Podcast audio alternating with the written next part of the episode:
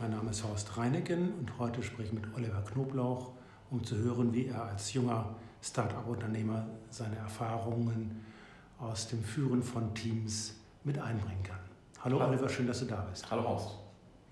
Magst du uns erzählen, Oliver, wie deine Erfahrungen bisher sind im Aufbau von Organisationen, im Aufbau von Teams? Sehr gerne. Die letzten 15 Jahre habe ich in der Unterhaltungsindustrie gearbeitet, in verschiedenen Bereichen und die letzten 10 Jahre als Führungsposition mit dem Schwerpunkt im, im Digitalbereich. Dort habe ich unterschiedliche Größen von Teams betreut. Und die hast du auch selber äh, rekrutiert, also auch ausgewählt, die Gespräche geführt und dich auch dafür entschieden? Genau, also letztendlich von, von der Stellenausschreibung, sowohl in, die, in Worten, die ich selber mhm. äh, gemacht habe, bis hin zu, wo annonciere ich diese Anzeige und dann auch nachher Vorstellungsgespräch und äh, Eingliederung im Team.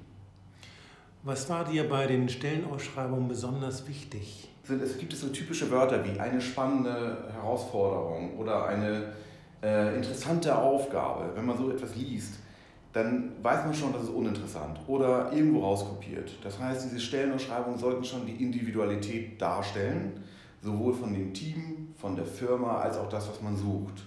Und ich habe nie irgendwelche Standardmenschen gesucht, weil wir auch nie Standardaufgaben hatten.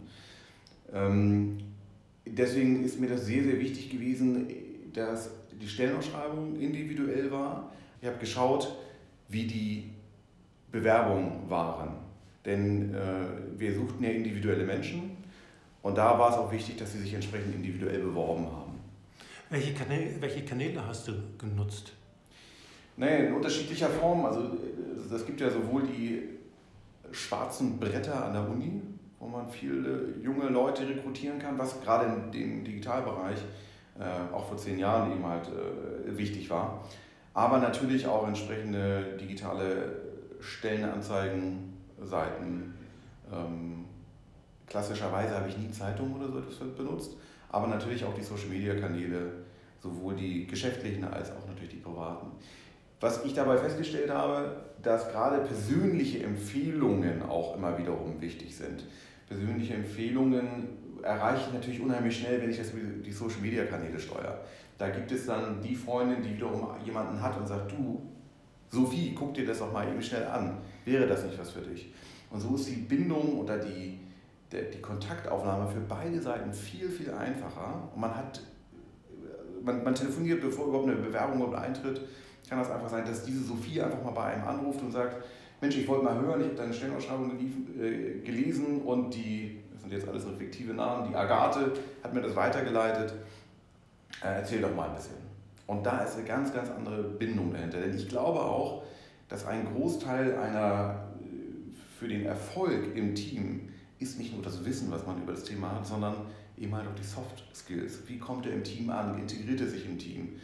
Und das ist viel, viel, manchmal viel, viel wichtiger als nachher die Knowledge, weil das Wissen, das kann ich aufbauen, aber die sozialen Fähigkeiten, die sollte einer schon mitbringen.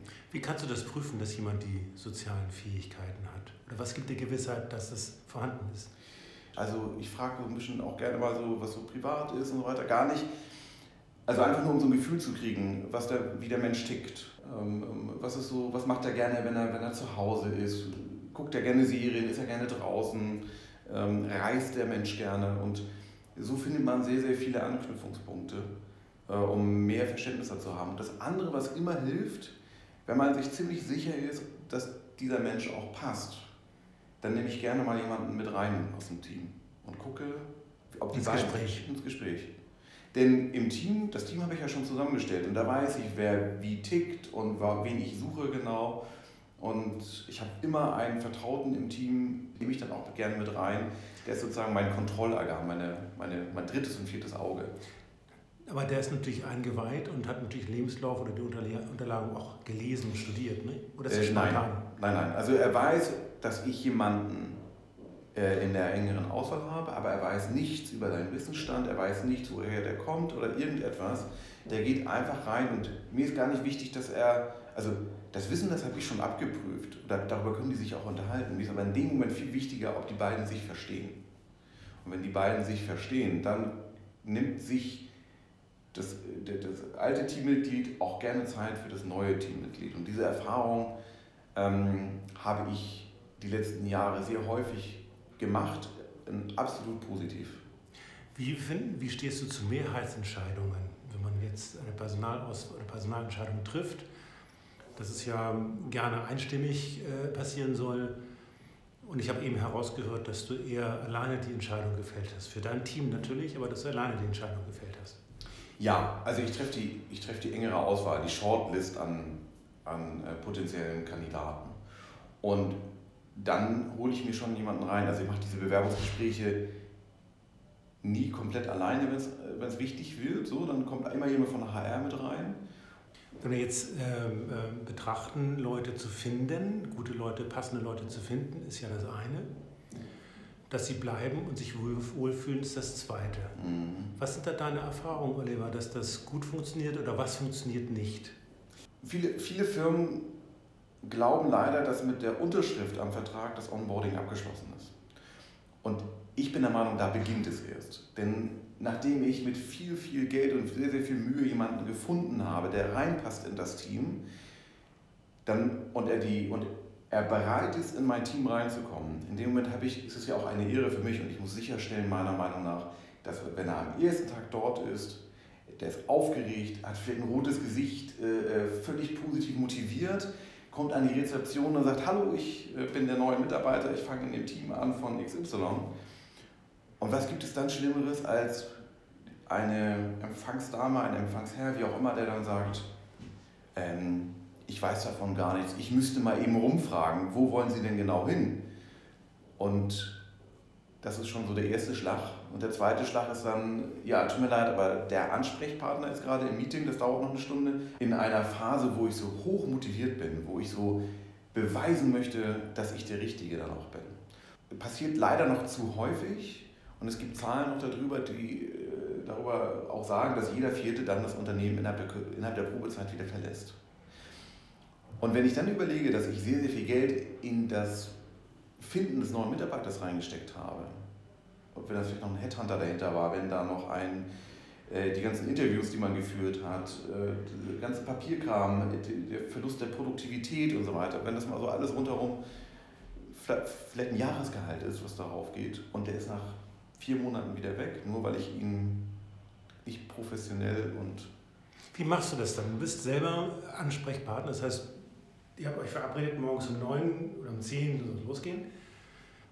Begrüßt du den dann selber und führst ihn selber rum? Oder äh, wie gibst du denen die, Aufna die Aufgaben? Gehst du mit dem Mittag zusammen essen? Äh, vereinbarst du gleich einen, einen, bestimmten Rhythmus des, des, des sich Treffens, des Kennenlernens und Joe Fix? Ja, also ich versuche tatsächlich noch vor dem ersten Tag, sich nochmal mit ihm zu treffen. Auch konstant Kontakt zu halten. Gibt es irgendwelche Fragen? Kann ich dir irgendwo helfen? Ob es nun WhatsApp ist oder wie auch immer. Einfach ganz kurz und ich bereite auch mein Team vor. Das Team sollte auch wissen, wer das ist. Ich zeige ihnen ein Bild, ich erkläre ihnen etwas. Mein Vertrauter hilft ja auch, der sozusagen aus dem Team heraus nochmal sagen kann, dass es ein toller Typ ist und, und er sich auch freut damit ist eine ganz hohe Motivation schon vorab und Neugier, und Neugier ist das andere Wichtige äh, vom Team her, Neugier auf den Neuen. Und am ersten Tag versuche ich mir komplett meinen Tag so gut wie möglich freizuhalten für ihn, aber natürlich auch einen aus dem Team dann reinzupacken, Kennenlerntermine etc., was alles dazugehört, so dass er wirklich das Gefühl hat, der ist nicht alleine.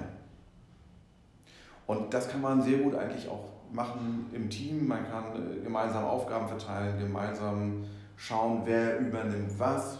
Das ist die große Herausforderung beim, beim Onboarding von Mitarbeitern ist ja, dass das ein, eine bereichsübergreifende Aufgabe ist. HR ist drin, die IT muss irgendwas einrichten, Facility Management, Operations, ich weiß nicht wer alles. Also im Grunde genommen sind ganz, ganz viele Leute beteiligt und jeder hat eine andere Art zu arbeiten. Und das ist das große Risiko, was ich sehe, wenn jemand anfängt in einem Unternehmen ähm, und das nicht alles in einem Fluss durchläuft. Dann merkst, dann merkst du, dass da irgendwas nicht stimmt als neuer Mitarbeiter. Beim Aufbau von Teams geht es ja auch immer darum, die Aufgaben auf zunehmenden Zeitablauf äh, auf zunehmend mehrere Schultern zu verteilen. Also Aufbauorganisation, Ablauforganisation, Schnittstellen, wer macht mhm. was. Und das muss ja dementsprechend auch organisiert noch gelebt werden. Hast du da irgendwie einen Vorschlag, eine Idee, eine Erfahrung, die du weitergeben kannst? Ich empfehle dafür eine Checkliste sich tatsächlich anzufertigen, die diesen Standardprozess einmal abwickelt und den auch bereichsübergreifend, ähm, so dass ich sicherstellen kann, dass auch nicht nur die Aufgabe an jemanden gegeben wird, sondern dass der auch die verantwortungsvoll umsetzt. Zum Beispiel, äh, wie die IT Menschen, den neuen Mitarbeiter ins, in, in das System hinein, hineinführt oder Operations, den neuen Mitarbeiter in, in operative Prozesse einführt, wie auch immer so, dass es auch transparent dargestellt wird. Wie sind deine Erfahrungen, Oliver, dass du einem neuen Mitarbeiter einen, einen Mentor ähm, oder einen Vertrauten an die Seite stellst, äh, der auch äh, die Möglichkeit hat, mit dem neuen oder mit der neuen direkt enge Verbindung zu haben, einzuführen, äh, mit das zusammen zu essen zu gehen und die einzelnen Leute vorzustellen. Wie stehst du dazu? Ich finde also find es wichtig, dass es einen Mentor gibt, aber ich gebe ihn nicht vor.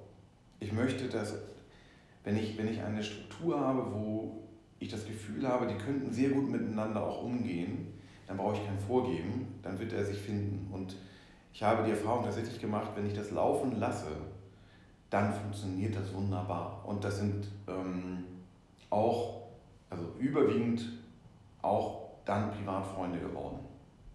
Und das ist für mich eine, dann für mich eine Auszeichnung zu sagen, einfach mal Sachen laufen lassen und nicht vorgeben. Das ist schon ein tolles Schluss, äh, Schlusswort, ähm, Oliver. Vielen Dank, dass du da warst. Wenn Sie mehr über Oliver erfahren wollen, klicken Sie einfach auf die Website, auf unsere Website reineken.com und können hier Details über Oliver erfahren. Schön, dass du da warst, Oliver. Vielen, Vielen Dank. Dank, Horst.